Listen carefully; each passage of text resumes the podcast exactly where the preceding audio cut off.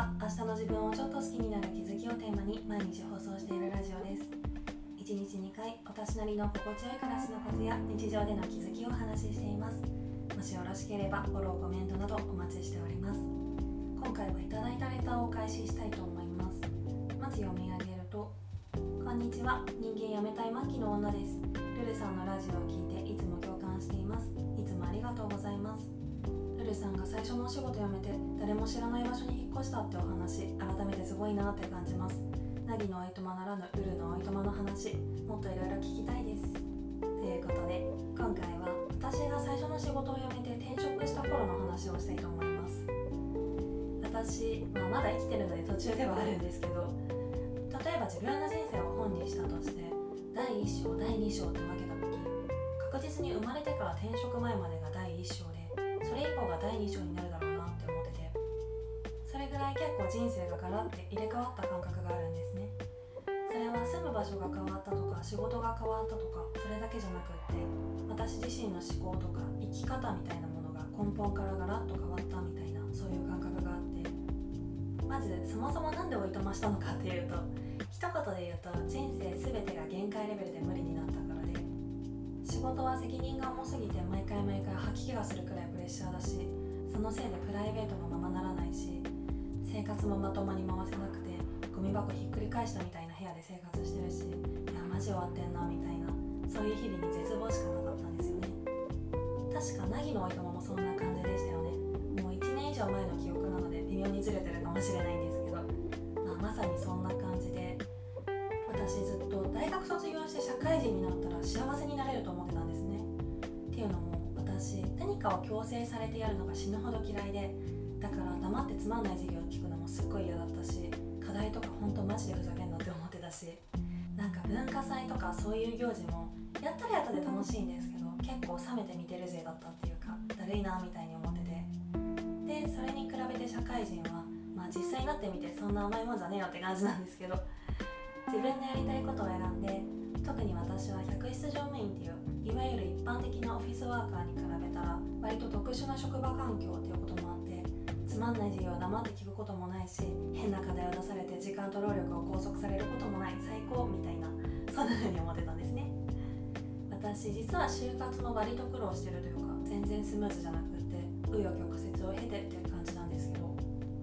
でもとりあえず新卒でやりたい仕事に就けばこれからの人生全部安泰みたいに本気で思ってていやバカですよね。でも本当にそう思ってて。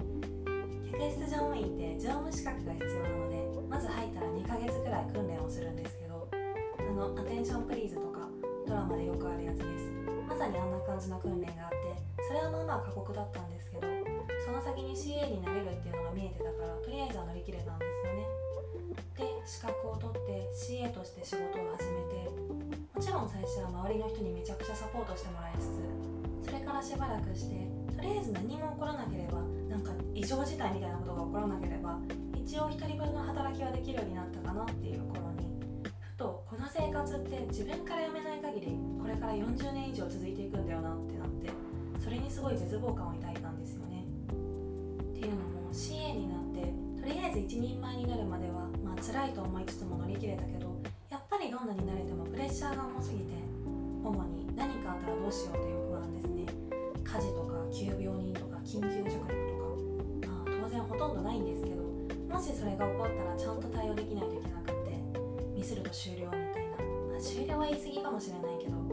完全に社内ではこんな事例がありましたみたいに晒し者にされて、まあ、こういう表現は良くないかもしれないんですけど。で下手したらニュースとかにもなりますよね。それがもうとにかく怖くて仕方なかった完全に私の性格による問題で実際 CA は結構楽しく働ける人も多い仕事なんですよね。それこそ多分割り切れるタイプの人なら全然そんなことに恐怖心を抱かずにいられてもちろんこれはいい悪いじゃないんですけどだから完全にこういう責任のある仕事命に関わるような仕事はこうやってあらゆることに対して不安を抱く私みたいなタイプの人間ではある意味すっごい合ってて会いすぎて逆にしんどいみたいなそうなんだろう私は本当にそのプレッシャーがしんどすぎて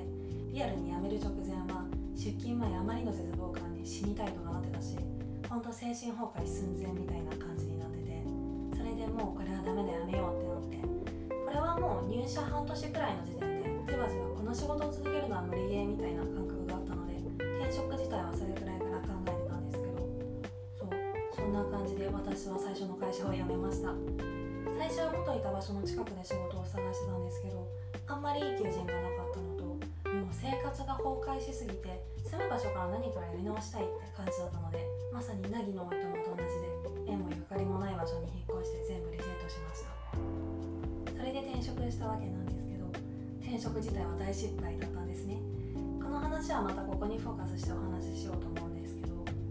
それでまた絶望してでも生活自体はすごい楽になって家帰れるし責任も別にほぼないしなみたいな。そこでもう一回転職するっていう手もあるにはあったと思うんですけど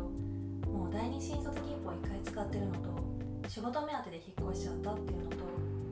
まあ一番はもうエネルギーが残ってなくってとりあえずここで新しい生き方を模索するかみたいになったんですね。でもう本当にやりたいことなかったんですけど刺激のない毎日を過ごす中で日常今ここでできることやろうみたいな感じで。それでまず最初は断捨離をして生活習慣を整えて長年のコンプレックスと向き合ったりとかしてそうしてるうちにこういう何て言うのかなまさにこのラジオのタイトルにもつけてる明日の自分をちょっと好きになるじゃないけど今日より明日を良くしていくことに生きがいを見出したっていうかそんな感じです。自分自身も毎日何かしらの工夫をして生きやすくしていきたいなっていうのはもちろん周りにもそんな人が増えたらななんて思ったりしてそれでライフオーガナイザーっていう一言で言うと暮らしを最適化する資格みたいなものを取ったりブログから始まってインスタとかラジオやってるっていう感じです。というわけでなんか最後の方ははしょっちゃった感じもするんですけど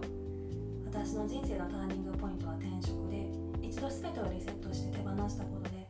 新しい人生がスタートしたよっていうお話でした。完全に自分語りういう話聞きたいですって言ってくれるのすごい嬉しいです。話してて楽しいし。なのでまたたまにこんな話もするかもしれないです。ピンポイントで何か聞きたい話があればぜひリクエストください。今回はそんな感じです。引き続きレターでの質問感想も絶賛募集中ですのでぜひぜひお気軽にいただけたら嬉しいです。それではまた次の放送でお会いしましょう。